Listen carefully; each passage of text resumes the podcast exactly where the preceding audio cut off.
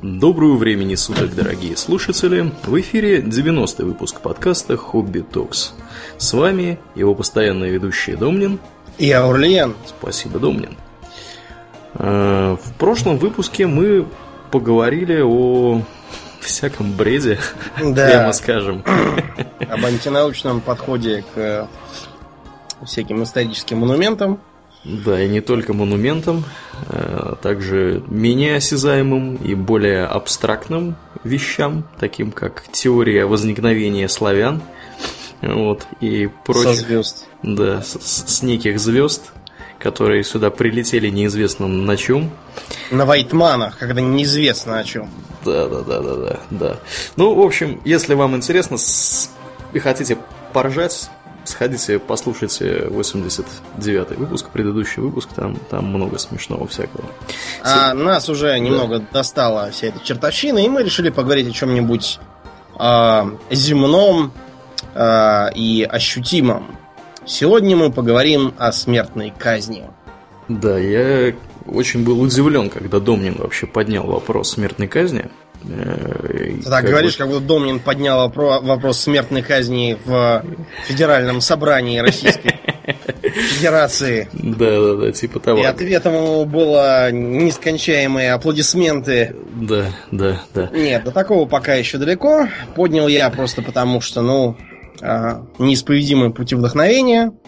Да, и вдохновение наше сегодня действительно уперлось в смертную казнь, которая оказалась достаточно достаточно интересной и обширной темой. Неожиданно обширной и неожиданно интересной. Ну, неожиданно обширной она оказалась, наверное, потому, что мы с вами живем э, во время, когда смертная казнь применяется крайне редко. Э, в России сейчас действует мораторий на применение смертной казни. Э, по-моему, с 94 -го года, да? Если... 96 -го. С 96 -го. С тех пор, как Россия вошла в ПАСЕ, Совет Европы, да, как, как это называется, парламентская ассамблея да, Совета Европы. ассамблея Совета Европы. Да, который периодически э, приезжает и вещает о том, что у нас тут не соблюдаются права человека. Но при этом он, э, они еще любят приезжать и досматривать, например, следственные изоляторы угу. на предмет применения пыток. И действительно не находят ни дыбы, ни кнута, ни э, жаровин с угольями, ни железных дев, э, ни цепей, там, ни клещей, ничего не находят. Да, и да. обрадованно уезжают. Да, обрадованно уезжают. Это все угу. потому, что э, эти граждане, они просто не понимают, что их киношные представления имеют очень слабое отношение к жизни. Вот. И что пытаются совершенно не так. Не надо никаких э, жаровин, там, дыб, ничего этого не нужно. Достаточно э, противогаз, пачка сигарет, э, пластиковый пакет, палка от швабры, напильник, наручники. Мыло в носке. Или в чем? Ну, в полотенце. Я имел в виду такие более изобретательные виды пыток, более которые можно квалифицировать именно как пытки, а не как побои. Ну, я не так давно, кстати, раз уж об этом зашла речь, имел разговор, ну, наверное, года полтора назад, или, может, год назад, имел разговор э, с следователем по особо тяжким делам? Ну, Чё, не по особо тяжким. Почему это ты вообще имеешь разговоры со следователем? Ну, вот, вот так получилось. Я дружу, дружу я с одним э, представителем правопорядка. Вот, имел я с ним разговор на тему, вообще, применяют ли они вот такие меры воздействия на товарищей, которые у них сидят в СИЗО, и не только. Э, мне было сказано, что э, как бы необходимости применять такие меры, вообще-то говоря, практически не возникает. обычно, обычно все заканчивается очень убедительным разговором.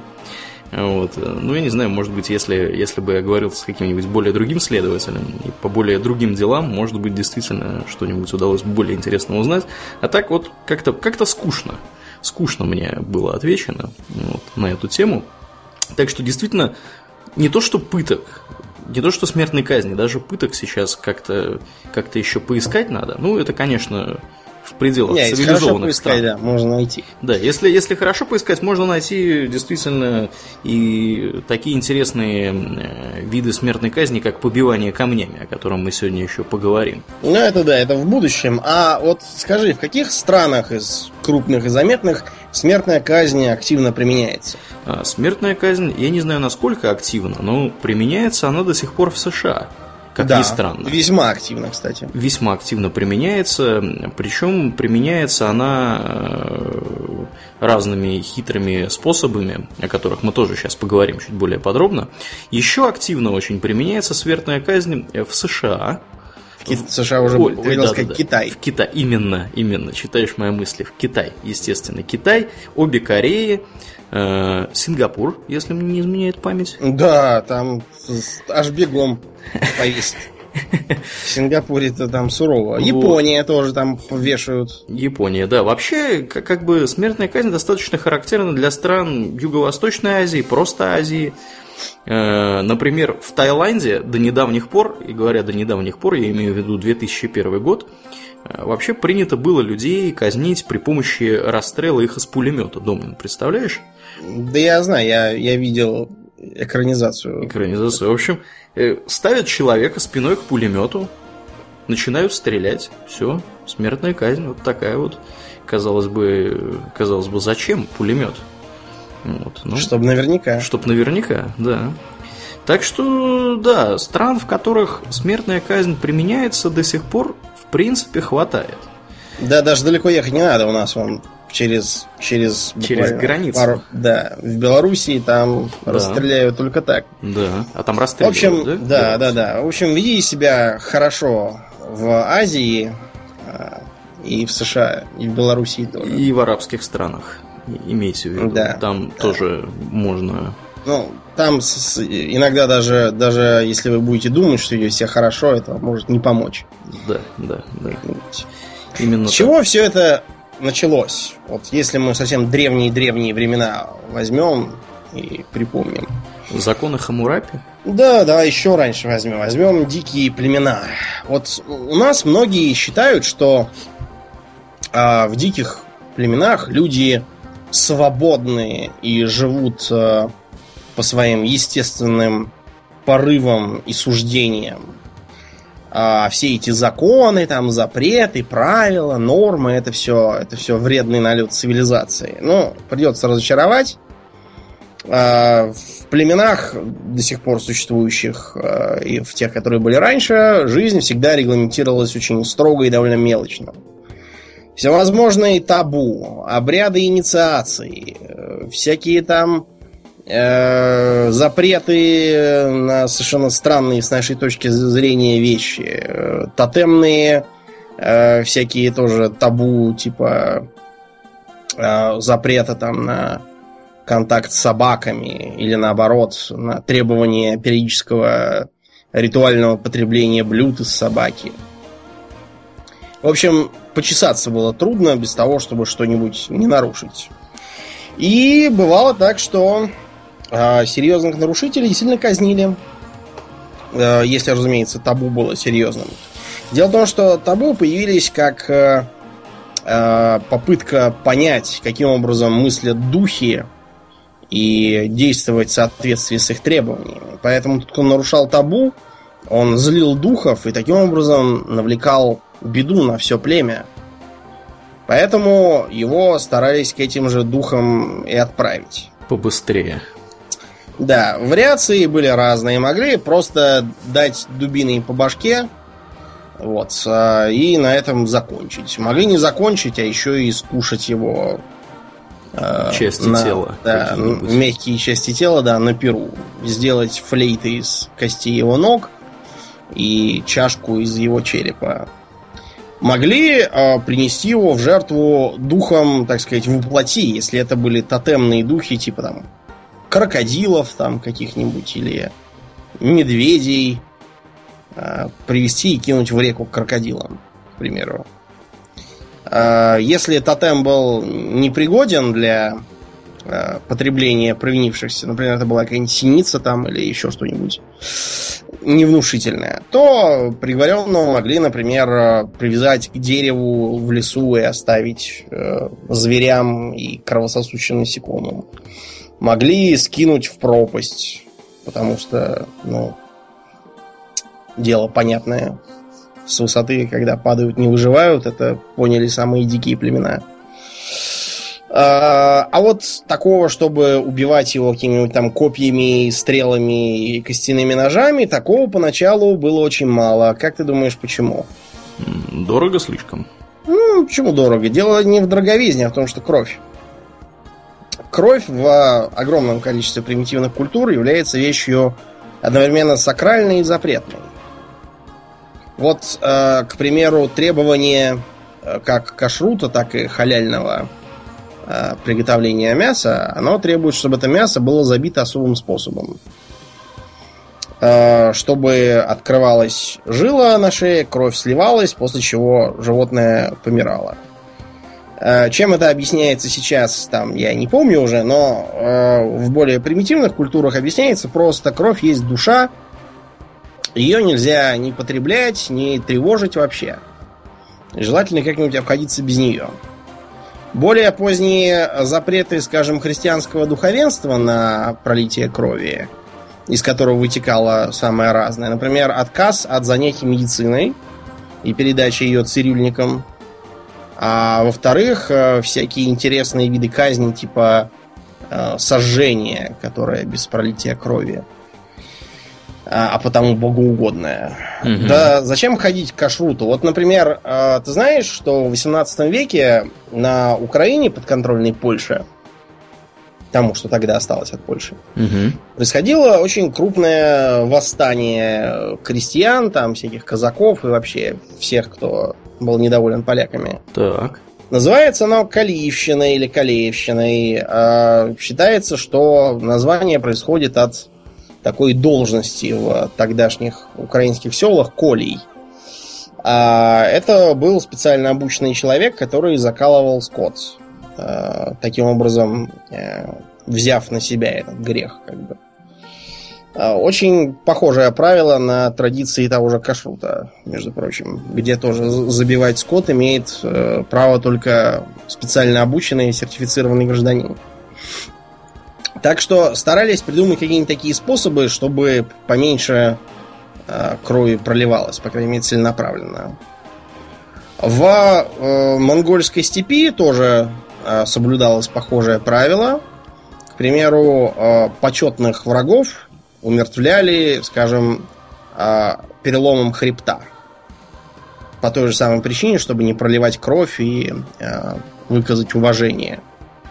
Есть данные, что беспокойных и ненадежных родственников будущий Чингисхан повелел закатать в войлок, где они, собственно, и задохнулись. Э, сделал он это потому, что, э, услыхав о его намерении казнить, э, мятежные родственники принялись его костерить и проклинать, и говорить, что их кровь падет ему на голову, и он сам тоже очень плохо кончит. Он таким образом решил, видимо, их потроллить.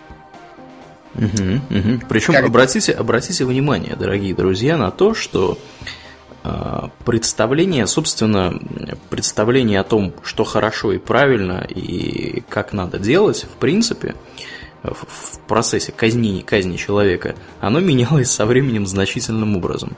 Те виды казни, которые существуют сейчас, о которых мы вот будем говорить чуть позже, они э, ставят во главу угла э, именно гуманное, скажем так, отношение к тому, кого казнят. Вот. Ни о каком гуманном отношении при переломе позвоночника или при закатывании в войлок, естественно, говорить не приходится. Уж, более, и уж тем более о сжигании на костре. Да, но тем не менее, вот э, считалось, что гораздо важнее сохранить духовную чистоту, угу. а не угу. гуманность. Угу. Да. Вот. А, кроме того, мы можем вспомнить э, традицию, когда вот э, потерпевших поражение русско-половецких князей в битве на Калке э, задавили, сделав на них такой э, как бы помост, да, поставив, на котором сидеть и пировать. И под конец, э, под конец допировали из-за того, что их расплющили совсем. И там задохлись. Со временем э, начали появляться более квалифицированные способы казни. А, например, такая вещь, как побиение камнями, исключительно древняя вещь. Например, в римском праве она известна была как лапидация. А сейчас в основном побиение камнями ассоциируется либо с отсталыми ваххабитскими монархиями, либо с библейскими э, притчами. Но э, применялось оно много где. Это бывало и в Индии, э, и действительно на Ближнем Востоке еще до э, оформления более-менее современных государств.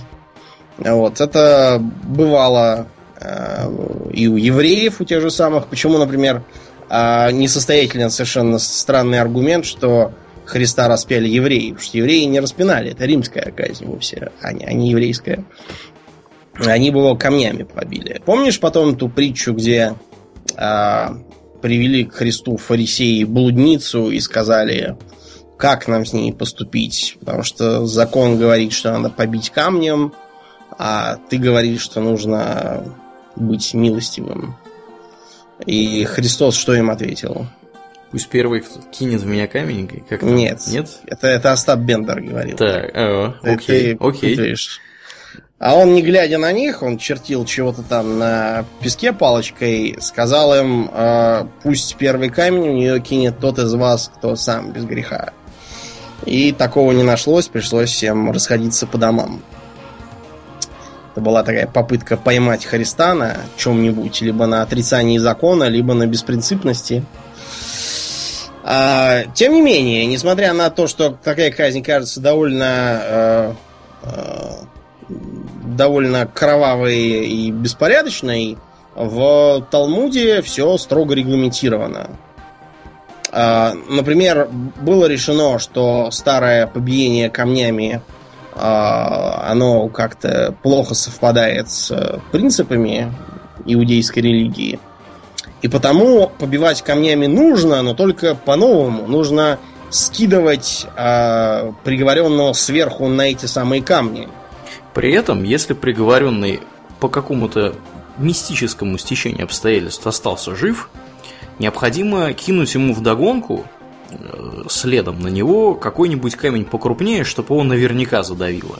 Да, чтобы его прибило. Ну, в общем, такой интересный вариант фарисейской казуистики, когда как бы побивать камнями вручную нельзя, но раз побивать надо, то э, убьем, убьем э, приговоренного об камень, так сказать. Mm-hmm. Mm-hmm. Вроде как об стену.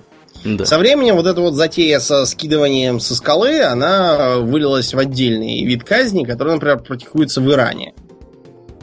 Э, там это считается за э, особый вариант. Ну вот, а в Ассирии и других э, государствах древних цивилизациях Ближнего Востока со смертной казнью дело было двоякое. С одной стороны, тамошние кодексы, вот уже упомянутый тобой кодекс Хамурапи, предусматривал самые разные наказания за разные правонарушения. Например, попытка поднять руку на своего отца каралась отрубанием этой самой руки. Э, что э, в таких условиях часто оказывается смертным приговором самим по себе. Угу. А с другой стороны, воинственные государства той эпохи, например, те же самые ассирийцы, они практиковали смертную казнь не за преступление, а скорее в виде террора, то есть для запугивания. А для этого они могли, например, сдирать кожу с представителей покоренных городов и этой кожей а, обивать ворота в городе, чтобы все, кто в него въезжает либо выезжает, могли и вспомнить, что бывает с теми, кто, кто недостаточно усердно покоряется ассирийцам. А, это считалось очень престижной э, и крутой вещью, про это записывалось в летописях, и этим, можно сказать, хвастались. Потом э, сдирание кожи можно найти в некоторых сюжетах притч о неправедном судье. Знаешь такую притчу? Боюсь, что нет. Расскажи нам. А, жил да был неправедный судья, поскольку притчи существуют у целой кучи народов и культур в разных местах планеты. Не будем говорить, какой именно. И тогда правитель приказал сделать следующее. Содрать с него кожу, а этой кожей обить судейское кресло. И чтобы следующий судья мог э, каждодневно видеть, что бывает с коррумпированными слугами закона. На эту тему можно поискать интересную картину, которая сделана в таком жанре, знаете, протокомикса. Ну, то есть, где э, слева на картине как бы прошедшие события, а справа, которые потом будут. То есть слева сдирают кожу, а справа сидит новый судья на новом стуле, обитом этой самой кожей. Но потом э, с э, восточными цивилизациями как-то все подзавяло, и дело передвинулось в регион Средиземноморья, к греко-римской цивилизации. Был такой мыслитель Сократ. Помнишь такого?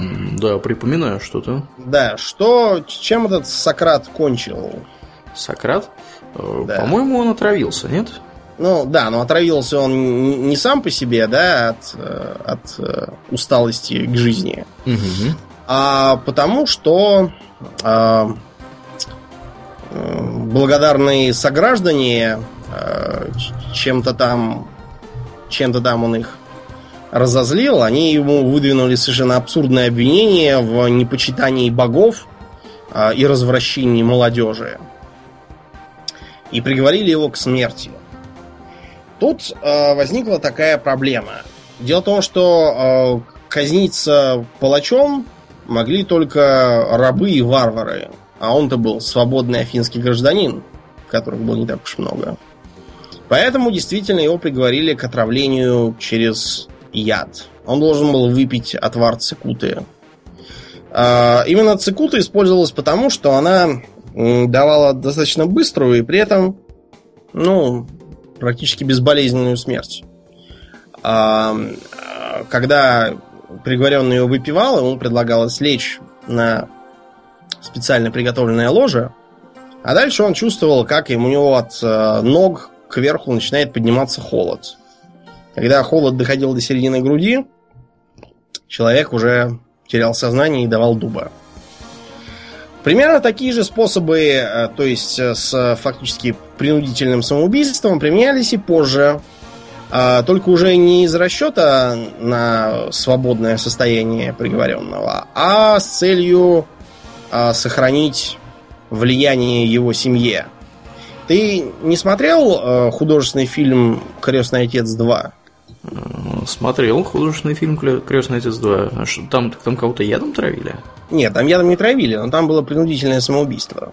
Дело в том, что э, в конце фильма Франки Пентанджело, который пошел на сотрудничество с, э, с Федеральной службой расследований, э, получает такое как бы наставление от Тома Хейгена – а он говорит ему, что вот в Древнем Риме а, члены проигравшей партии, высокопоставленные, они э, совершали самоубийство, там вот садились в горячую ванну, вскрывали вены и умирали. И они знали, что в таком случае их дом и приближенные избегут репрессий и смогут продолжать жить, как ни в чем не бывало. После этого Хейген уезжает, э, Фрэнки понимает, куда дует ветер, и э, уходит от охраняющих его агентов в ванну. Потом, когда они туда, забеспокоившись, заходят, они видят, что он действительно зарезался и умер. Уже. Такое делалось в некоторых случаях, чтобы избежать огласки. Вот э, у тех же самых э, египтян были какие-то Тия и ее сын, которые пытались этого самого сына посадить на фараонский престол. Они по-всякому пытались жить со света старого фараона и колдовали, и травить его хотели, но в итоге просто напали в открытую на его корабль и были схвачены. Большинство лишилось кто голов, кто носов, а вот сама Тия и ее сын, как члены фактически фараонской семьи, были э, удостоены чести совершить самоубийство. И поэтому э, и поэтому как бы э, сохранить анонимность и честь в глазах общества. А вот с обычными преступниками по э, правилам того же самого Рима не церемонились. Более того, э, рим, римское право предписывало казнимых как можно более публично казнить. А, как ты думаешь, с какой целью? Чтобы другим неповадно было. Да, разумеется, чтобы их э, устрашить по-всякому. Для римлян э, был особо характерен вид казни, как раз которым Христа казнили, под названием распятие. Аурелиан, вот как думаешь, почему а, именно распятие так любили римляне? Не знаю. Почему? Ну, э, во-первых, это способ казни очень показательный, потому что крест э, высоко, видно его далеко, а жертва умирает долго, дня два, может быть, а то и больше. Ну да, все логично, да. Кроме того, это такой очень экономичный способ казни. Он не требует ни специалиста-палача, ни какой-то сложной техники, э, ни умения. Все, что нужно, это, ну, в самом крайнем случае, столб э, и гвоздь. Или, если уж все плохо, то веревка. Э, казнить на... Казнить по этому методу могли как простым вертикальным столбом, вот на, э, по этому поводу многие протестантские сектанты просто э, исходят кровавой пеной, доказывая, что Христа казнили на столбе, а не на кресте. Зачем им это надо, я уж не помню, но почему-то они считают это очень важным. Могли э, сделать крест такой, как мы привыкли видеть в церкви, а могли сделать так называемый э, Андреевский крест, то есть косой. Андреевским его называют почему, Аурлиен? Не знаю, почему. Ну, я даже если бы я не знал, я бы, наверное, мог предположить, что это не потому, что его разработал некий Андрей, а потому что этого самого Андрея на нем и казнили. В данном случае речь идет об Андрее Первозванном. Вот. Из-за этого Андреевский крест настолько популярен в России. Вот это флотский символ наш император Петр очень любил святого Андрея, потому что он был крестителем России, насколько следует из легенд. А, между прочим, по этому поводу э, гражданин Истархов, который написал книгу «Удар русских богов», а, целую там теорию нагородил, что якобы на крестах распинали за гомосексуализм, и вот э, на кресте обыкновенном э, лицом к публике активных, а на косом э, спиной к публике пассивных и выдвигал там целую э, гомопорную историю про апостолов. Господи. Э, чтобы, чтобы... Каким образом это все связано с русскими богами и всем остальным сказать трудно. И каким образом он все это пытался доказать, сказать Никаким. трудно. Э, на чем он... основывались его, его все эти на, умозаключения? На то, что у гражданина Истархова шизофрения. Вот, вот, вот и все. Да. Больше ничего. Как бы то ни было, от чего при распятии наступает смерть? Не знаю, от обезвоживания, может быть. Да, в том числе. Но вообще главная мысль в другом. Дело в том, что вот любой может попробовать. Распинаться не надо для этого. Надо просто, я не знаю, пойти на какую-нибудь спортплощадку, найти там что-нибудь вроде шведской стенки какой-нибудь, да, лесенки, и попробовать повисеть вот так вот, держась э, руками, раскинув их в стороны вы обнаружите, что вися вот так и не опираясь ногами, э, вы себе сдавливаете грудную клетку. Вам очень трудно дышать. И чем больше вы висите, тем дышать становится труднее. Вот. Э, поэтому получалась смерть такая от медленной асфиксии. Первое время у вас еще будет хватать сил, чтобы поддерживать э, грудную клетку в удобном для дыхания положении, но повисев так изрядное время, тем более не евший, не пивший на палящем солнышке, вы через некоторое время ослабеете, провиснете и начнете задыхаться. Да, что довольно-таки неприятно. Ну, я на самом деле предлагаю двигаться от древних римлян немножко в более ускоренном порядке, потому что у нас есть еще целая куча интересных всяких казней. Вот, и мне не терпится дойти до британцев. Давай, давай двигаться дальше. А, в эпоху падения Римской империи и возникновения варварских королевств угу. со смертными казнями произошла некоторая проблема. Дело в том, что если вы посмотрите на всякие там судебники и законы э, языческих, а потом и христианских э, королевств варваров, в том числе и э, Киевской Руси, то вы обнаружите, что никакой, никакой казни там нет, там они штрафы. Штрафы, впрочем, могущие перетекать в том числе и в рабство, в том числе и пожизненное. А вот казни нет. Просто не предусматривается, даже за убийство. А, проблема тут была следующим. А, кровная месть.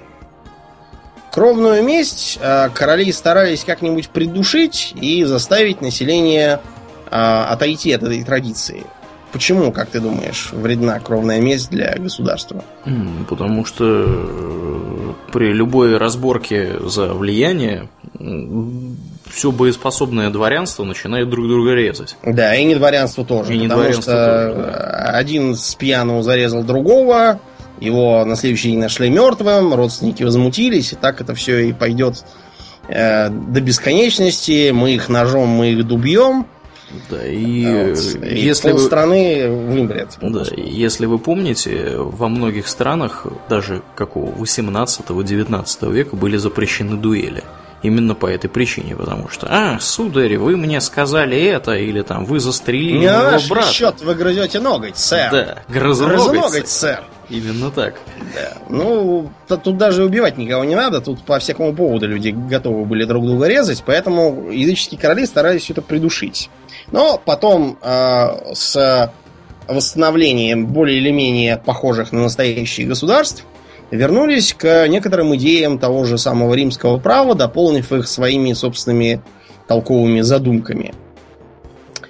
Э, в частности, появилась э, в широком употреблении такая вещь, как обезглавливание. А, я сказал в широком, а, но я немножко, а, как бы сказать, обобщил. Поскольку, вот, предположим, если крестьянин, скажем, совершал браконьерство, строго запрещенное, карающее смерть, его обезглавливали? Нет. Нет. Если, скажем, горожанин ловился на краже в особо крупных размерах, его обезглавливали? Сомневаюсь. Да. А вот, скажем, если э, какой-нибудь э, рыцарь злоумышлял против своего сюзерена, О. вот тогда, да, обезглавливали только так. Это серьезно, да, да.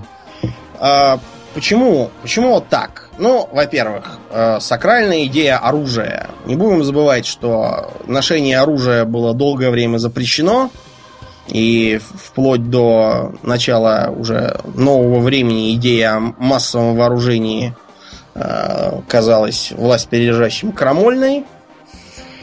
Поэтому смерть от оружия это тоже было нечто такое привилегированное.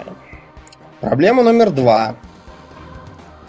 Дело в том, что отрубить голову это вовсе не так легко. То есть, если у вас какая-нибудь э, булатная сабля, то, наверное, да, не трудно. Но булатные сабли далеко, в Индии – а тут у нас э, ничего похожего нет. В лучшем случае это большой топор.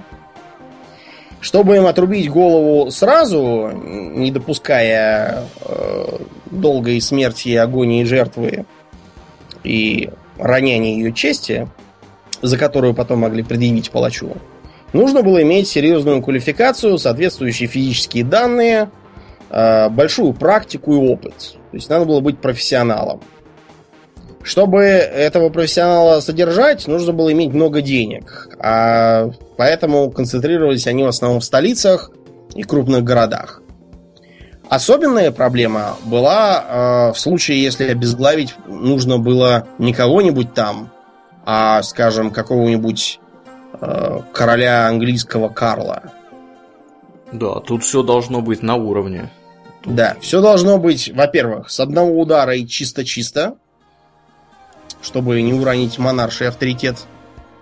А во-вторых, как бы нужно было найти какого-нибудь отчаянно смелого палача.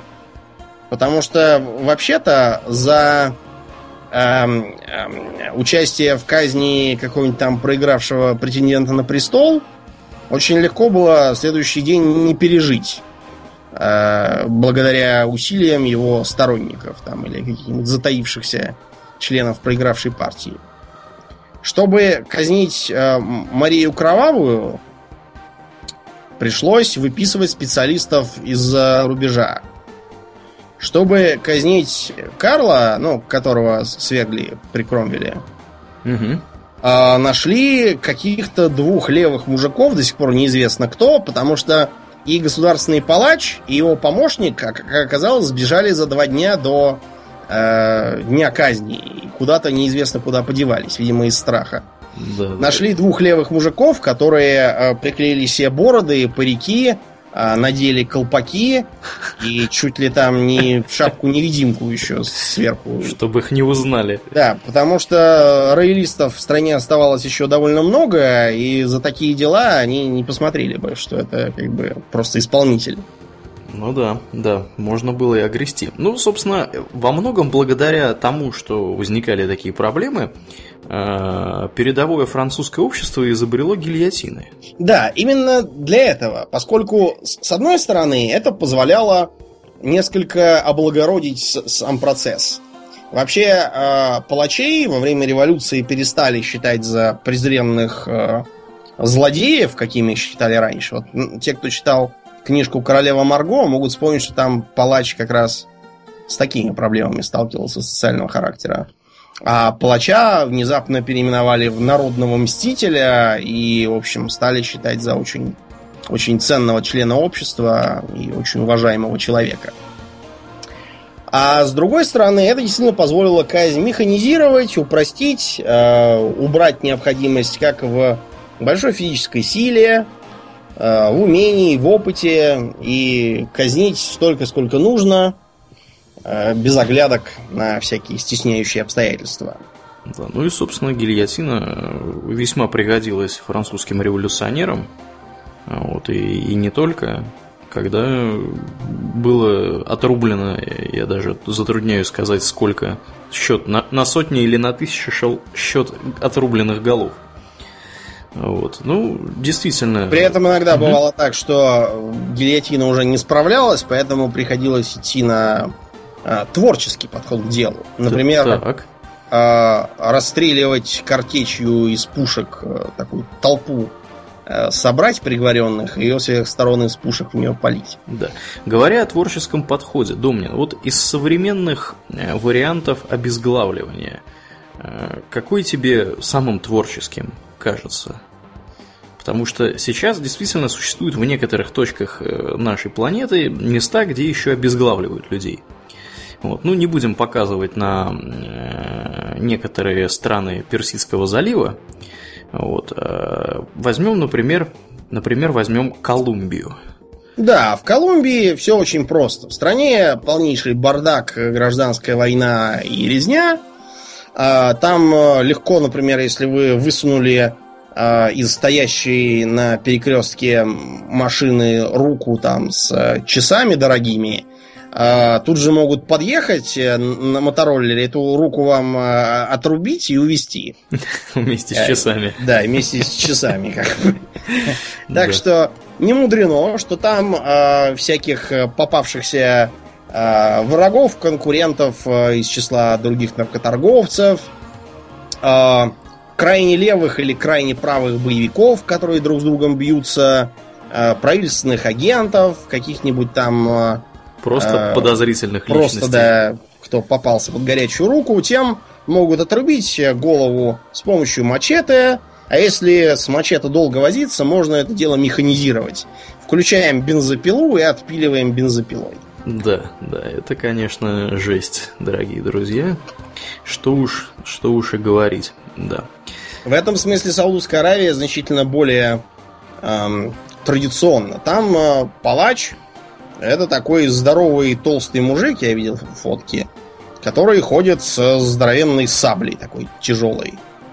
И он этой саблей отрубает когда голову, а когда и руку, смотря там, что, что, что нужно чтят традиции. Как да, и, кстати, да, очень любит своих дочерей, что, кстати, вообще не характерно для саудовцев, и, и с ними каждый день приходит и играет после того, как кого-нибудь казнит. Да, в общем, да, веселые люди живут в Саудовской Аравии. Вот, а мы движемся дальше, да? от... Да, единственное, от... мы можем, должны сказать следующее. Вот в отличие от других стран, в Китае отрубание головы считалось, наоборот, плохой казнью, потому что как бы тело это дар предков, и они тебя будут ждать на том свете. А ты целиком. Ним, да, да целиком. А ты к ним придешь не целиком и скажут, ну, что ж ты. Да, что ж ты наделала со своим да. Мы тебе тут тебе доверили. старались, доверили, а ты тут, а понимаешь, ты... в двух частях пришел. Ну, ну, в двух частях это же еще семечки.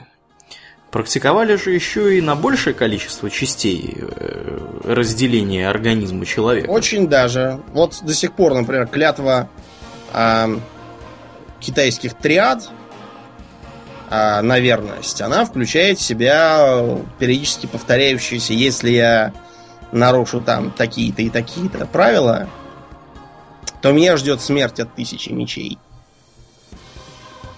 Смерть от тысячи мечей это линчи, то есть э, э, нашинковывание на мелкие кусочки с помощью острого меча, которые приговаривали за особо тяжкие преступления. Э, вплоть до 1905 года, если я ничего не путаю, такое было в Цинском Китае.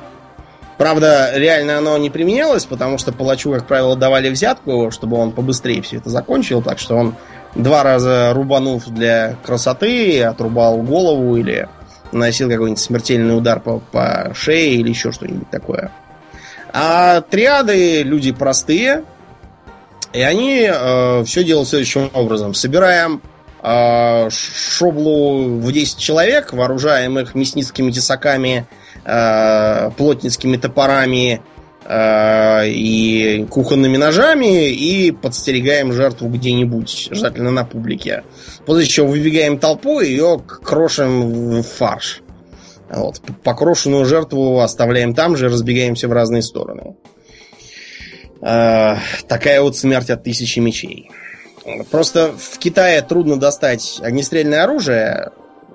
Можно, конечно, достать, но дорого. А уголовникам дорого это всегда э, в сто раз дороже, чем обычным людям, поскольку от оружия приходится избавляться после использования. Так что там до сих пор в ходу э, холодное оружие, кунг-фу и все такое. Прочие прелести того, что вы можете увидеть в художественных фильмах про китайских каких-нибудь э, преступников или монахов. Да. да. Ну, э, а я-то хотел про четвертование, Домнин, тебе Давай, в, конечно. в эту струю. Вот из всех видов казни, какая тебе кажется наиболее негуманной, вот скажи мне? Вот. Mm-hmm. Наиболее негуманной колесование, mm-hmm. может быть. Колесование. Давай, давай тогда про колесование кратко расскажем, что это такое, потому что я себе слабо представляю колесование. А, значит, колесование это как бы не то, чтобы не то чтобы казнь, это, ну, то есть не сама, сама по себе казнь. Э, это такое как бы косвенное причинение смерти, поскольку а, колесу, колесуемого укладывали на раму в виде большого такого колеса тележного, э, фиксировали руки и ноги в форме э, давинческого человека, после чего брали четырехгранный лом и ломали ему все руки и ноги, то есть там голень, бедро, предплечье, плечо. А финальный удар часто был э, по животу, я уж не знаю для чего, что они этим пытались сломать, позвоночник, что ли, надо было по спине бить. Вот. После чего его так с этим колесом ставили на шест, и он лежал под открытым небом, э, и помирал от э, шока, от токсического э, от отравления крови, потому что начиналось разложение в разможженных конечностях, э, от жажды, от жары, от налетающих пернатых тварей, которые тут же начинали клевать, такие обычно тусовались вокруг mm-hmm. мест, mm-hmm. где где колесуют. Ну, вот да. такой вот такой вот негуманный способ. Да. Да, это действительно довольно негуманный способ. Но мне кажется, еще более негуманный способ э, к нам все-таки пришел из э, Англии, э, где особым образом решили в определенный период истории этой замечательной страны особым образом решили бороться с государственными изменниками. Которых в Англии всегда были такие толпы, что... Да. Помнишь, даже Шекспир писал в Макбете, когда маленький мальчик спрашивает свою мать, а вот что, все, все кто нарушает свое слово и предает тот изменник и должен быть казнен, и повешен. Она говорит, да. А кто же их будет вешать? Он говорит, ну как кто? Честные люди. И мальчик говорит, так э, тогда эти изменники просто дураки, ведь их же столько, что они сами могут перевешать всех честных людей. Да уж, да уж. А, да, так что, собственно, англичане изобрели? Ты Англичане изобрели такой забавный вид казни, как э, повешение, потрошение и четвертование. То есть hanging, drawing and quartering. Значит, те, кто смотрел художественный фильм «Храброе сердце» про Уильяма Уоллеса, те могут вспомнить, что в конце Уоллес кончает очень плохо именно вот этим способом. Значит, э, приговоренных это обязательно были всякие государственные преступники. А, типа того же э, Гая Фокса, кстати. Правда, Фокс сумел всех обмануть и убиться по-другому. Да, кстати, этой же казни был приговорен Томас Мор, небезызвестный, которому, которому королевской милостью в день казни объявили, что ему всего лишь отрежут голову, отсекут голову. Да, на и что... поставят ее на кол. А он что сказал? А он сказал, избави Боже моих друзей от такой милости. Да. Но в норме, если никаких там милостей не происходило, и приговоренный сам не подкидывал какую-нибудь подлянку всем, его клали на такие санки-волокуши и э, тащили на лошади к месту казни. Там его э, вздергивали на виселицу, э, обязательно аккуратно, чтобы он не сломал себе шею. И не задохнулся. Еще. Да, и некоторое время по, поболтав его, бывало, что не один раз вздергивали, а там раза два-три для пущего веселья публики. А, после чего снимали и продолжали э, казни. На этом месте, кстати, э, Гай Фокс э, сумел как-то извернуться, прыгнуть вниз головой с эшафота и убиться по-другому.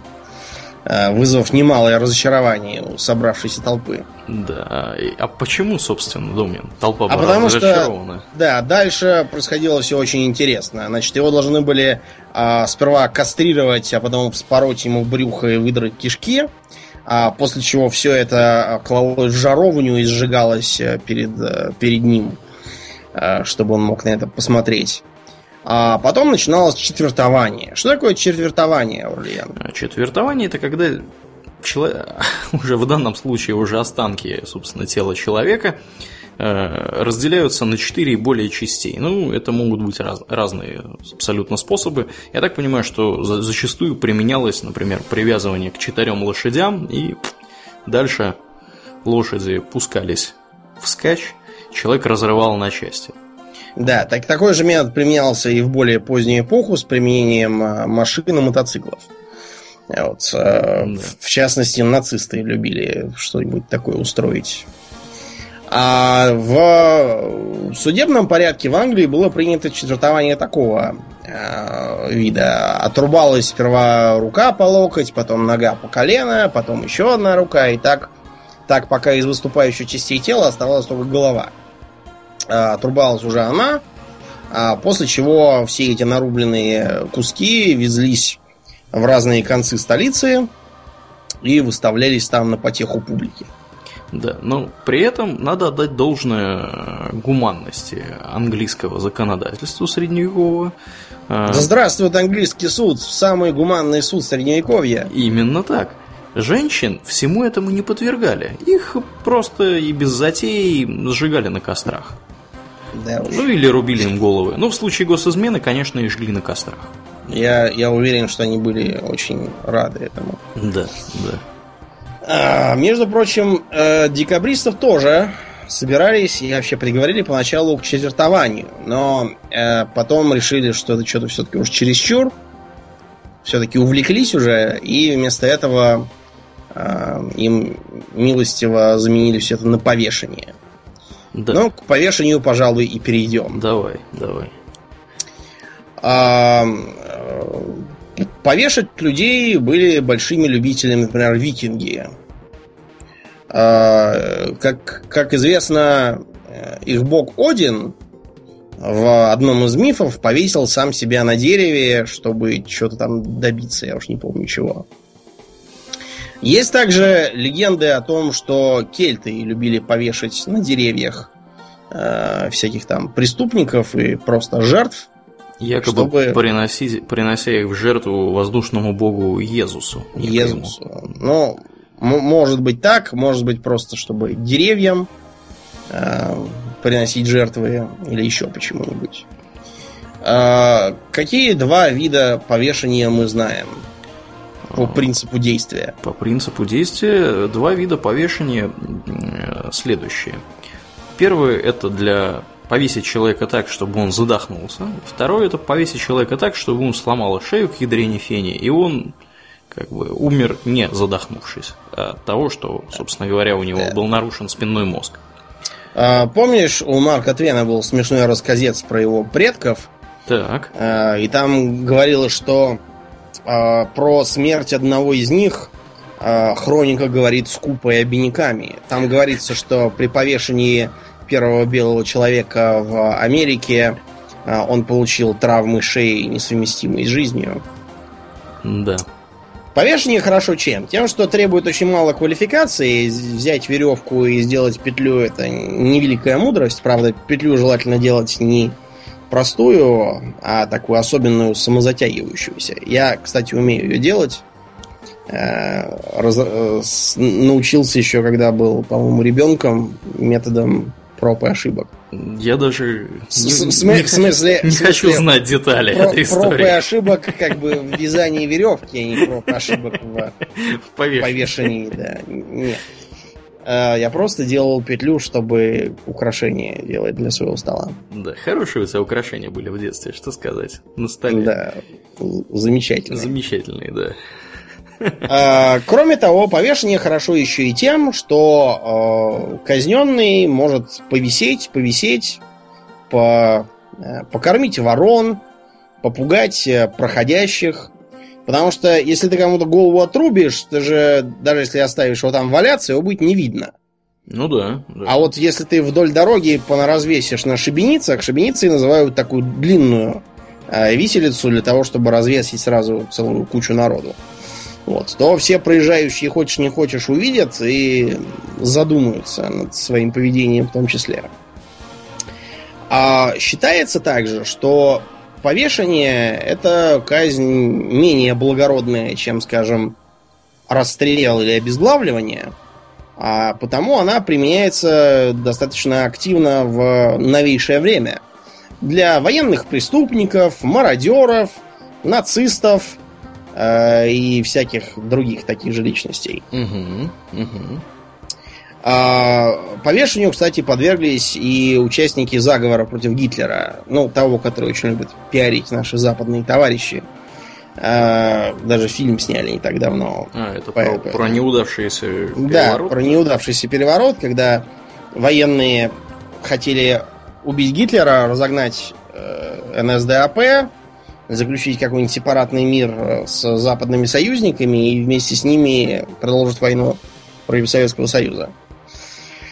А, немцы тоже это любили использовать, э, любили также привешивать всякие таблички типа э, «Я стрелял по немецким солдатам» или там «Я...» Я еврей. Да, я еврей, допустим, там, да, или еще что-то там. Я цыган. Угу, или как-нибудь так. Да. При отсутствии специально оборудованных виселиц регулярно использовались всякие подходящие предметы. Например, фонари. До сих пор существует выражение «развесить по фонарям». А, а также автокраны. Вот, например, когда э, в э, Афганистане э, в 95-м, если мне изменяет память, одержал окончательную победу из-за предательства генерала Дустума маджахетская группа союзников, они доктора Наджибулу президента Афганистана, повесили на автокране и возили по Кабулу. Как ни странно, от того, что они его повесили, в стране почему-то ничего не улучшилось, а все только ухудшилось. Вот. И конца края этому ухудшению не видно. Кстати говоря, Саддама Хусейна не повесили ли? Повесили, да. По, по ящику уже даже показывали, что ему вот, надели да. на голову колпак, и э, он стоял на люке, на таком, надели петлю, после чего люк открылся, он провалился и сломал себе шею от затянувшейся петли. Да, при этом, что характерно, в Ираке как-то с повешением Саддама Хусейна тоже спокойнее не стало.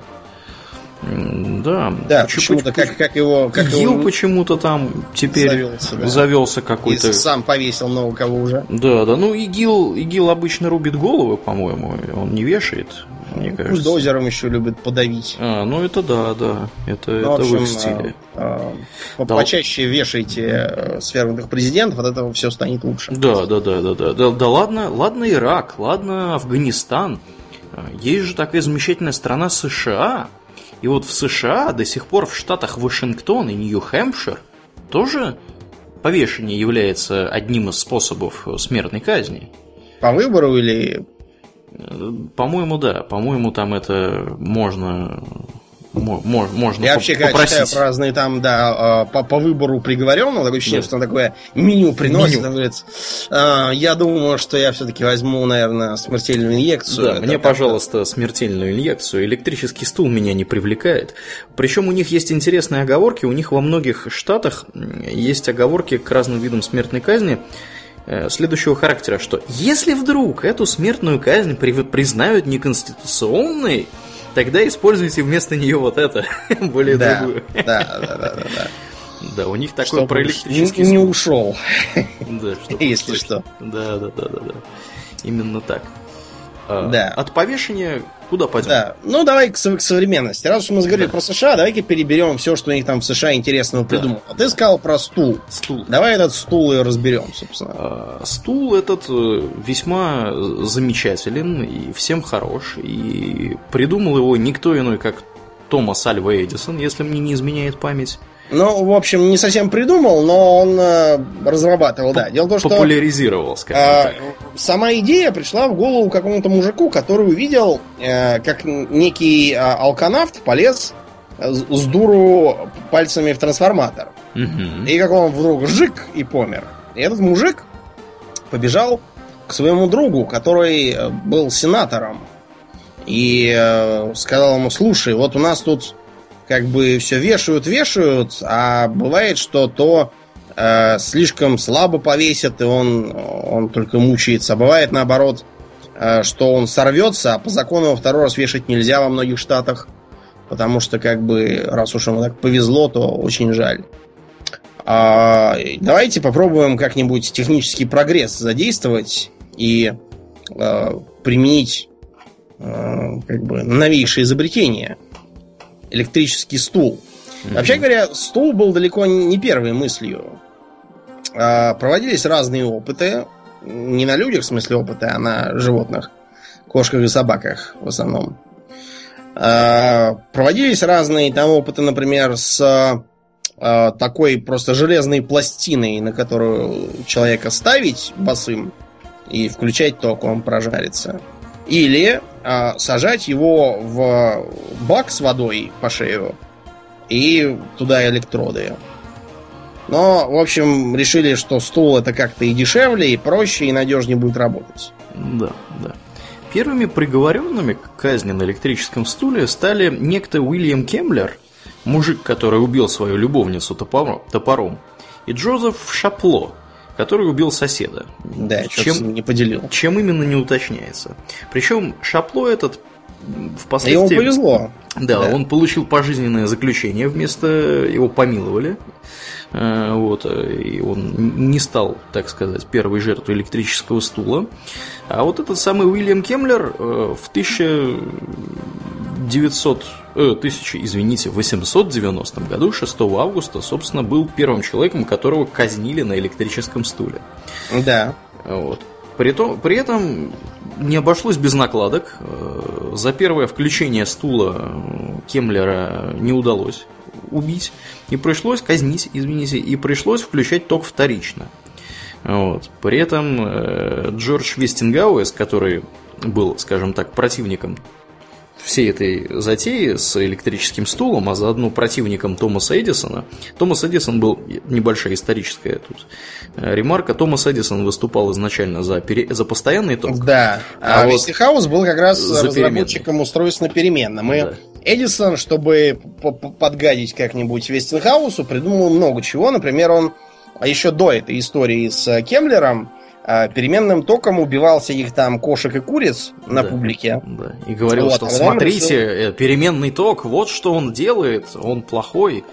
Покупайте, покупайте Ему надо было еще совать пальцы в розетку с постоянным током, э, которая была бы отключена, и говорить, видите, а вот от постоянного тока ничего нет. Вот. Так вот Какая самый... разница, каким током меня прибьет? Вот да странная вот идея. Да. Вот этот самый Джордж Вестингауэс так прокомментировал, э, собственно, эту казнь. Сказал, что топором у них получилось бы лучше, ну. сославшись ну... на то, как, как, собственно, Кемлер убил свою любовницу. Да, топором. Вот. Так что вот так вот. Ну и впоследствии э, более ста лет применялось и до сих пор применяется в, не, в нескольких, по-моему, восьми штатах э, применяется электрический стул. Э, за это время было казнено порядка 4300 человек. Со стулом этим бывают различного рода накладки, накладки частенько. Дело в том, что у всех организм достаточно по-разному устроен. И, Все разного веса, да. да. Разные электропроводности. Бывают вот. люди сырые, бывают сухие. Да, да, да. Э, и поэтому зачастую оказывается, что при помощи одного пуска электричества по этому самому стулу э, человеку казнить не удается. И поэтому приходится там повторно делать. Э, несколько, по-моему, максимум, по-моему, три или четыре раза приходилось топ. Да, штатный, штатный режим это включение два раза по минуте с перерывом 10 секунд. Угу. Вот. И, по идее, это должно хватить. При этом э, казнь она проводится при свидетелях, так, такой закон. Как правило, это работники правоохранительных органов и родственники. А э, для, приходится, например, заклеивать глаза приговоренному, потому что просто бывает так, что э, от э, удара тока они либо лопаются, либо вылетают, и, в общем, производят совершенно э, дискредитирующее систему исполнения наказаний впечатление. Угу. Также э, выдаются всякие рекомендации, например, подвязывать челюсть, потому что бывает так, что Э, гражданина от судорожных э, сокращений мышц начинает рвать, а, или там кровь у него начинает изо рта литься, что тоже производит э, потрясающее совершенно впечатление на публику неподготовленную. Им кажется, что человека жестоко убивают прямо на месте, хотя он уже мертвый, по сути. Вот э, такое вот устройство. Но э, оно э, считалось как так сказать, э, не то чтобы устаревшим, а скорее... Эм, Необоснованно жестоким не, и негуманным. Да, и да. негуманным. Да. Поэтому где-то к 20-м годам начали раздаваться голоса за газовую камеру. Да, которые быстро закончились после Второй мировой. Да, но с газовой камерой, да, произошли неприятности после Второй мировой, которые Э, устроила, устроила ему одно европейское плохой, государство плохой да, пиар. Сделала да. плохой пиар, да, газовой камере. Да. Но в США прекрасно использовались газовые камеры э, для казни уголовных преступников. Э, предполагалось, что преступника сажают в камеру, вот на такой стул в центре этой комнаты ее герметизируют, э, и начинает поступать газ. Э, в данном случае это синильная кислота, один из цианидов. Да, да, да. Первая а... попытка использовать газовую камеру в США э, была в одной из тюрем Невады в 23 году. Э, тогда, к сожалению, или к счастью, я не знаю уж к чему тут, э, погибло помимо тех, кого, собственно, пытались казнить таким образом, еще и двое надзирателей получили смертельное отравление этим самым газом. Вот, поэтому, поэтому, скажем так, особой популярности в начале не было у этого способа. Вот. А все потому, что сложность. Для этого нужно было целую, целую отдельную пристройку делать да, в тюрьме. Да, Особенно да. учитывая, что первоначальная идея была как бы так казнить втихую. То есть а, сама камера смертников, чтобы она была газовой камерой, и а, спящие там зеки травились бы газом, а они бы не просыпались просто. Это все очень технически сложно, ненадежно и опасно для персонала. Ну, а потом, как назло, Гитлер со своей этой идеей Газенвагенами. Угу, вот, угу. и, в общем, совершенно испортил всю репутацию этой газовой камере. Да. Последним гвоздем в гроб стал еще и то, что э, для ускорения процесса казнимому рекомендуется глубже дышать. Что, Но, что как бы совсем Да, уж. это, с одной стороны, как-то неэтично получается, а с другой э, получаются религиозные проблемы. Потому что это получается самоубийство, а, а у нас все душегубцы и злодеи, это же все ревностные... Э, Католики? Да, какие-нибудь там. Или протестанты. Даже если не были, то они в тюрьме все обязательно да. начинают поститься, молиться, слушать радио, какое у них там Ватикан. слушать телеевангелистов да, да, да, или... по ящику и вообще всячески изображать, что они теперь-то да. уже хорошие. Да. Ну, поэтому, поэтому э, угу, угу. С, с, как бы для э, большинства современных американцев смертная казнь ассоциируется с другим способом, со смертельной инъекцией. Да, смертельная инъекция является единственным вариантом смертной казни, мне кажется, в полутора десятках штатов. Основным вариантом, наверное, еще в полутора десятках штатов. И э, вообще на сегодняшний день, наверное, действительно самые популярные. Самые популярные. Я бы сказал, самые массовые. Самые популярные, ты что-то как-то странно сказал. Да, самые... Самые... Все каждые выходные казнят. Самый массовый, да, действительно способ э, отправить на тот свет каких-нибудь преступников, приговоренных к смертной казни. А, как вообще выглядит весь этот процесс, Домнин? Выглядит он так. Приговоренного э, жестко фиксируют на таком интересном как бы э, ложе. Немножко напоминает разложенный зубоврачебный, зубоврачебное кресло. После чего ему э, вкалывают э, триединый такой препарат. Первым идет, ну, разумеется, вкалывают не шприцом, а ставят катетер, да, к ним подключаются трубки, а к трубкам уже пакетики, такие как накапельницы. И э, первым идет тиопентал натрия. Э, это довольно популярный хирургический анестетик, чтобы э, обезболивать тех, кто под, под операцией находится. Потом туда идут повулон, который должен парализовать ему грудную мускулатуру, отвечающую за дыхание, угу. и хлорид калия, который постепенно останавливает сердце. Таким образом, он, с одной стороны, должен сперва отрубиться, с другой а, одновременно перестать дышать, и а, у него остановится сердце. Да, соответственно, при таком способе э, казни смерть наступает в период от 5 до 18 минут.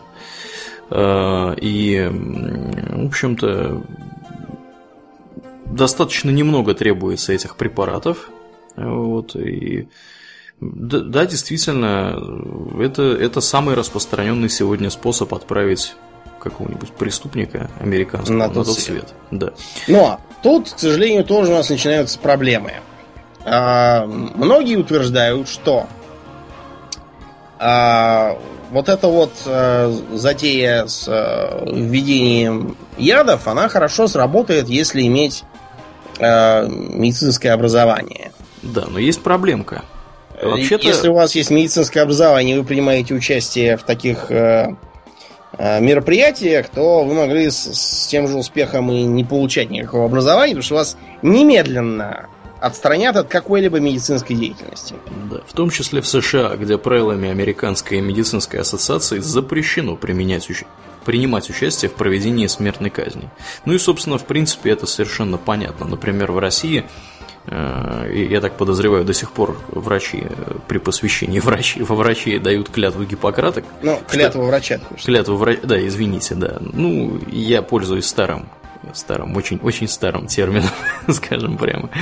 Вот, и как бы, да, действительно запрещено э, врачам в этом принимать участие. При этом, это, если да, в России можно еще в, как-то представить, что э, какого-нибудь врача можно на это дело соблазнить, и он станет постоянным палачом, то в США представить себе кого-то, кто согласится применять свою престижную и высокоплачиваемую специальность на э, умерщвление каких-то отбросов, это, знаете, не научная фантастика какая-то. Да. Ну и в результате этого, естественно, этим всем занимается персонал, который э, имеет достаточно слабую медицинскую подготовку.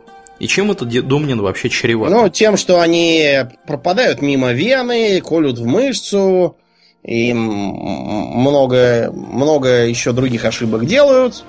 Недостаточно хорошо закрепляют катетер, нарушают дозировку. В результате э, приговоренный либо помирает очень долго, либо вовсе отказывается в, помирать. В муках. Да. Э, в частности, во Флориде был случай, после которого запретили смертельные инъекции, когда некоему Анхелю Диасу не попали в вену, а попали в мышцу, в результате чего он в муках умирал более получаса. Что, согласитесь, для как бы современного гуманного способа отправить преступника на тот свет совершенно неприемлемо. Вот, да. да. А, в Китае, кстати, тоже практикуется иногда такая вот, э, такой метод казни. Правда, он менее популярен, чем расстрел, потому что его не видно. Но бывает и такое. Там используется э, местный вариант э, такого Газенвагена. Угу применяется э, специальная машина, которая... Машина, в смысле, автомобиль, фургон такой, под названием Дзингуань, который и на ходу проводит процедуру по умерщвлению умерщвлению приговоренного к казни, пока они едут, и они его привозят прямо э, прямо в, в мертвецкую. Считается, что да. это дешевле и эффективнее. Да, более того, что примечательно здесь, э, в Китае, вообще говоря, принято у преступников забирать органы, которые остаются, скажем так, неповрежденными в результате применения смертельной инъекции. Но я так подозреваю, что это там какая-нибудь печень или там почки ну, или да, еще что-то что такое. приговоренных много, а доноров мало. Да, доноров поэтому... в Китае невероятно мало. А, я, кстати Уже говоря... озвученным причинам. Да. вот. А, я, кстати говоря, не так давно, наверное, месяца три или четыре назад, э, вот как раз как раз что? Как раз что. Не, не, сдал я, печень? Нет, не сдал печень, к счастью, и не был я в Китае, но я принимал участие в подписи петиции против вот, вот такого вот мероприятия, когда преступникам чуть ли не насильно там... Ну, я не знаю, петиция, конечно, была такого характера, что в Китае чуть ли там не насильно в тюрьмах вырезают органы людям. Я не знаю, насколько это правда или нет, но петицию я подписал. Вот у нас тут не, не, была такая вот э, акция, э, что Китай, прекратите у людей насильно забирать органы. Вот. Ну, по крайней мере, у преступников они их забирают точно. Вот. Да. Хотя, по заявлениям самих китайских э, товарищей, начиная с середины 2014 года, забирать у преступников органы у, после смертной казни можно только по согласию самих этих самых казнимых, вот, приговоренных. Так что не знаю, где уж там правда. Вот, ну, тем не менее. А, так что вот да, со смертельной инъекцией вот так. Что еще американцы используют? Э, кроме, кроме... Расстрел. Расстрел. А, да, но это опять же по, по, по просьбе скорее с, с самого э, заключенного. Вот не так давно был случай, э, когда некий Ронни Легарднер, э, когда ему спросили, что он желает, смертельную инъекцию или расстрел, он сказал, будьте добры, расстрел. Такой юморной, видимо, паренек какой-то. Да, да. А, давай, как давай, его... да, э, давай про расстрел действительно немножко поговорим, потому что тема интересная достаточно. Значит, в теории, в теории расстрел это то, что мы с вами э, видели в кино. То есть э, комендантский взвод, э, стенка, залп на заре и прочее, прочее, прочее. Угу. Но Значит, такая, такая метода появилась э, сравнительно давно, еще до возникновения огнестрельного оружия, когда расстреливали из луков, арбалетов э, и всякого такого. Например, э, были христианские мученики, которых привязывали к дубу и стреляли в него стрелами. Позже появился такой э, вариант несмертельного наказания, когда э, действительно привязывали к дереву провинившегося и начинали в него из луков стрелять, но стрелами не боевыми, а такими, которыми били мелкого пушного зверя, то есть тупыми, которые этого зверя просто глушат и сбивают вниз с дерева. А, разумеется, наказуемый получал кучу синяков и становился гораздо аккуратнее в жизни. Позднее распространилось огнестрельное оружие, и э, расстрелы перешли э, в типичное для военных или около военных людей наказание. Например, всяких там пойманных мародеров, когда не было желания возиться и развешивать их по деревьям, их просто ставили перед подразделением и командовали дать, дать залп. Поскольку подразделения тогда были чуть ли не дрессированными, и по команде залп они делали залп куда угодно, было очень удобно и практично. Да, при этом надо отметить следующее.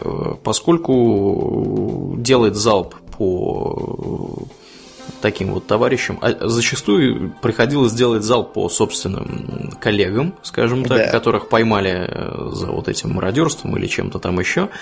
Э, поскольку никому, естественно, этим заниматься не хочется, была распространена практика, когда э, выдавалось оружие в перемешку с холостыми и нехолостыми патронами, и кто конкретно застрелил – человека было непонятно. Ну, понятно, что было несколько там заряженных ружей или пистолетов или чего. А у кого и каких неизвестно. Да, у кого и каких было неизвестно. То есть, при этом, как бы, да, действительно, мы расстреляли вот этого вот э, рядового, вот, или какого-нибудь там более другого военного. Но кто конкретно это сделал, непонятно.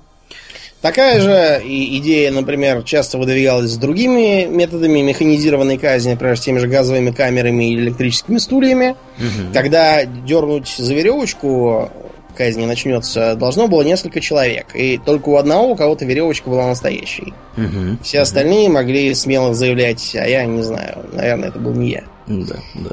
Одним из наиболее, э, скажем так, гипертрофированных способов расстрела – является э, знаменитая, знаменитая казнь э, британцами зачинщиков восстания Сипаев. Мы что-нибудь про это знаем? Да, это называлось «Дьявольский ветер». Заключалось в том, что казнимого привязывали к жерлу пушки и из нее стреляли. От казнимого оставались одни клочья. И а почему именно эту казнь применяли? Потому что а, а, порванного в клочья очень трудно придать традиционной, э, как для мусульман, так и для индуистов, э, похоронной церемонии. Угу. А, поэтому на обитателей Индии она оказывала крайне угнетающее впечатление. Да, если вы хотите поглядеть, как это выглядело, вы можете найти в интернете картину Верещагина от 1884 года, которая, собственно, собственно, по-моему, так и называется. Да, я когда э, в детстве читал американскую книжонку по истории, там как раз э, глава восстания Сипаев э, иллюстрировалась картиной Верещагина. Да, картина называется э, «Подавление индийского восстания англичанами». Да, если кто-то вдруг будет ее искать. Ну, я думаю, что вы быстро ее найдете, она очень популярна и известна. Стреляли залпами почему? Потому что оружие было низкорастрельное, и нужно было создать нужную плотность огня. Да, ну, соответственно, при появлении автоматического оружия, э, как бы эта проблема решалась сама собой, и, в общем-то, для казни уже не нужен был целый взвод солдат.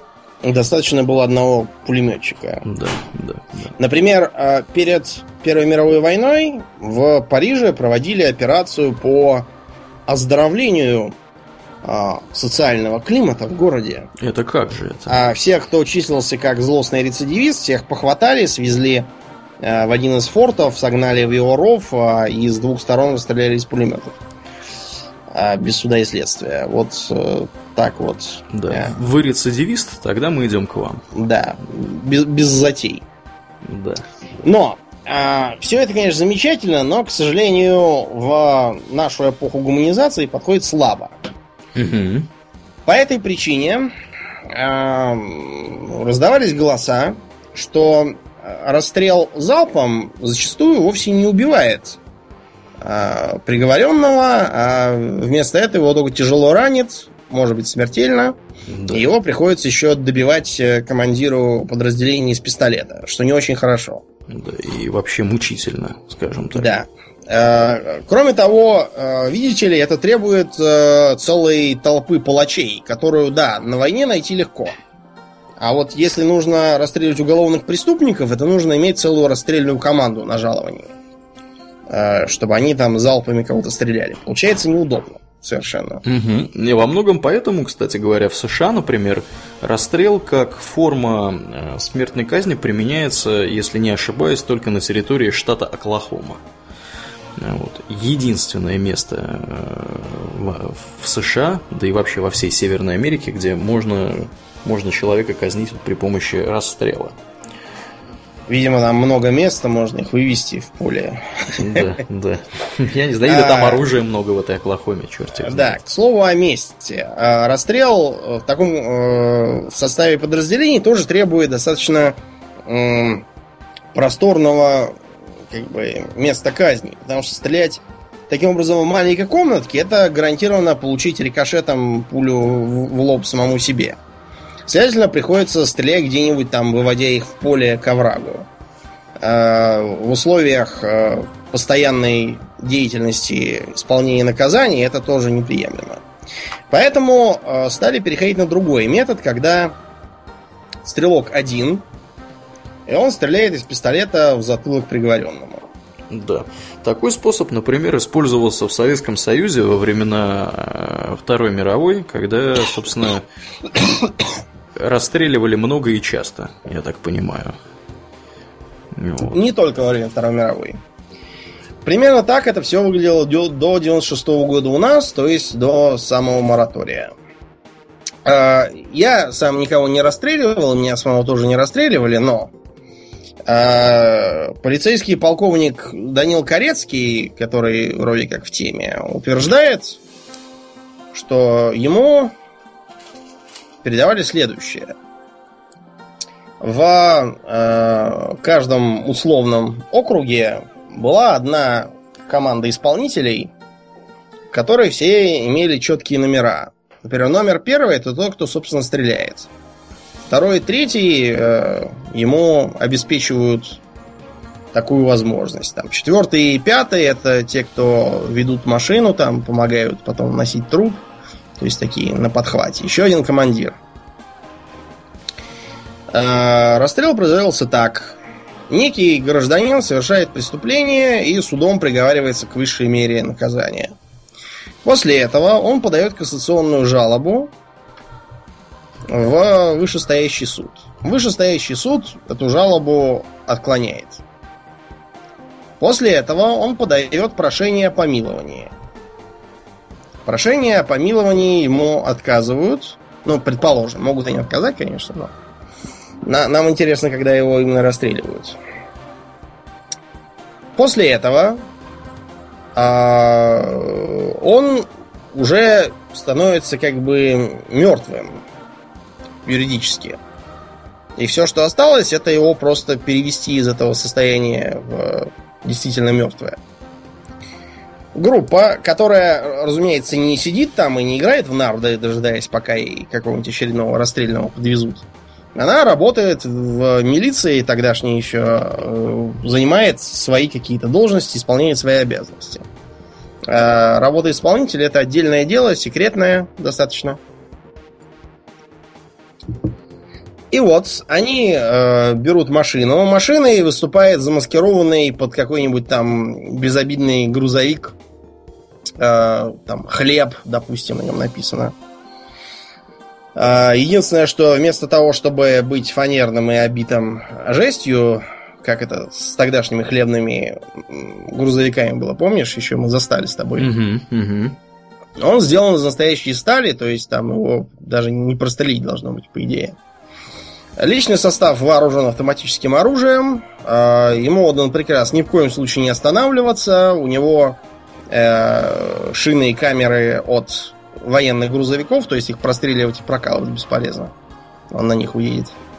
Двигатель там особый, ну, в общем, все, все особенное, но выглядит безобидным. Совершенно. И вот на этом транспорте они приезжают в заведение, где содержится смертник. Оттуда его забирают.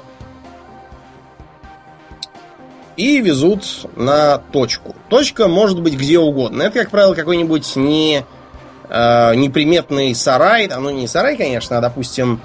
Э, вот помнишь в «Бриллиантовой руке», где пытались э, бандюганы в конце у Горбункова руку этого отобрать. Тут, по-моему, гараж какой-то был. Да, нет? ну вот, вот, вот примерно такая же, так, такое же место, угу, угу. где-нибудь в середине пустоты. Туда приезжаю, там, разумеется, все это, хотя, хотя на вид безобидно, реально там уже их ждут. Э, там открывают ворота, там закрывают, что там колючая проволока, в общем, чтобы никто не лазил, не совал свой нос. Э, приговоренного заводят внутрь, там его уже ожидают э, глава группы, прокурор и врач. Прокурор должен быть обязательно. Он задает формальные вопросы типа «Вы Иванов Иван Иванович? Судились там за такие-то дела? Кассационную жалобу подавали? Подавали. В жалобе вам отказано? Отказано. Э, прошение помилования подавали? Результат знаете? Если не знаете, значит отказали. Э, вопросы, жалобы, заявления есть? Если нет, а если есть тоже, все равно, потому что чисто формальный вопрос. Э, человек все равно уже мертвый, он просто по, по собственному недомыслию еще живой. Его отводят в соседнюю комнату, и там стреляют в затылок из стабильного оружия. Врач идет туда же и констатирует смерть, пишет от кровоизлияния в мозг. Что даже не вранье. А, вот примерно так это и выглядело. Потом труп а, берется и везется куда-то там. Я уж не знаю, то ли их захоранивали за счет государства неизвестно где, то ли, может быть, передавали родственникам, не знаю. А, примерно так выглядели у нас расстрелы. Так они, наверное, сейчас выглядят в Беларуси, потому что Беларусь опирается на советский опыт. Угу, угу. Сейчас у нас расстрелы отменили, а вместо них у нас что? У нас э, пожизненное заключение. Не просто пожизненное заключение. Вместо них у нас черный дельфин. Что это такое? А, исправительные колонии особого режима для пожизненно осужденных. А-а-а. Э, самая большая это именно черный дельфин, хотя есть и другие. Называется так потому, что там во дворе на зеленой лужайке такой очень симпатичный дельфин черный выпрыгивает как будто из воды. Посреди клумбы стоит. Понятно, понятно. Значит, туда сажают кого? Тех, кто э, приговорен к смерти, по сути, но э, из-за моратория введенного мудрым предыдущим руководством, нельзя их казнить. И поэтому их содержат так, что чтобы они, видимо, пожалели, что мораторий в стране на смертную казнь. Значит, э, камера выглядит так. Э, как бы камера, а внутри нее еще такая клетка. То есть камера в камере получается. Свет включен всегда постоянно горит. Спят тоже при включенном свете. Э, в 6 утра подъем.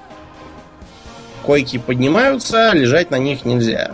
Нужно, не знаю, стоять или сидеть. При э, э входе в камеру кого-то из начальств нужно обязательно э, заученную фразу там Иванов Иван Иванович осужден по такой-то статье Э, и все такое произнести. Да. Ну, я так подозреваю, что все-таки это история отдельная. Э, Но там истории особо нет, потому что э, вся история заключается в следующем. Либо человек к этому привыкает и превращается в такое заторможенное животное, которое э, спит, э, встает, э, ходит, еще раз спит. За хорошее поведение получает разрешение поработать на швейной машинке. А, либо он не привыкает к этому, как вот э, Салман Радуев. Некогда знаменитый гражданин. И у него на почве психосоматики открываются всякие болезни. У Салмана Радуева начались везде внутренние кровотечения, он и сдох. Да, ну это то, по самое... официальной версии, я так понимаю, все-таки, ну, да? Да. Ну, Факт то, что он не единственный. Там многие помирают на ровном месте. Да, ну давай не будем о грустном. Какую-то предлагаю подбивать какие-то бабки. Бабки следующие. Сейчас с смертной казнью э, наблюдается ну, раздрай и сомнения. То есть многие развитые страны выступают категорически против, угу. другие, не менее развитые, по, по разным мнениям выступают за. Более того, тебе скажу, в некоторых развитых странах, где смертная казнь сейчас не применяется, все больше появляется людей, которые говорят, что неплохо бы ее и применять, вообще говоря. Вот, так что ситуация абсолютно, да, абсолютно различная, практически повсеместно. У всех есть свое мнение на сей счет. Вот. Как говорил Конфуций, даже у привратника есть свое мнение. Просто кому интересно мнение привратника? Да уж, да уж. Да. Ну, что? Мнения будем? разные, угу. да. Аргументы всякие. Одни говорят, что это аморально, другие, что вот аморально это если если такой выйдет все-таки на свободу, там какой-нибудь злодей.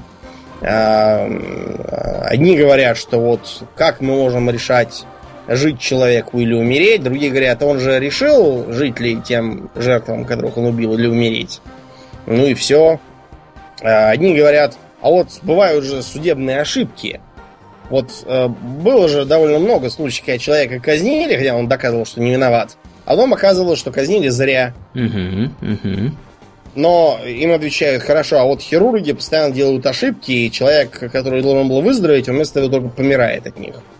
И авиадиспетчеры тоже делают ошибки. Человек вместо того, чтобы прилететь на Бали, вместо этого улетает на тот свет. Теперь, видимо, надо отменить хирургию, а, авиацию и вообще все, где можно совершить ошибки ценой в жизни. Да. Ну, в общем, этому спору конца и края не видно, и э, как бы, похоже, мы его конца не увидим никогда. Да, и встревать, собственно, в него, наверное, не будем потому не, что бессмысленно это по и крайней беспощадно. Мере, по пока, пока наши танки не заняли здание правительства, мы, наверное, не будем. Да, да. Все равно это ничего, ничего не решает. Да, ну, э, пару заключительных слов буквально скажу.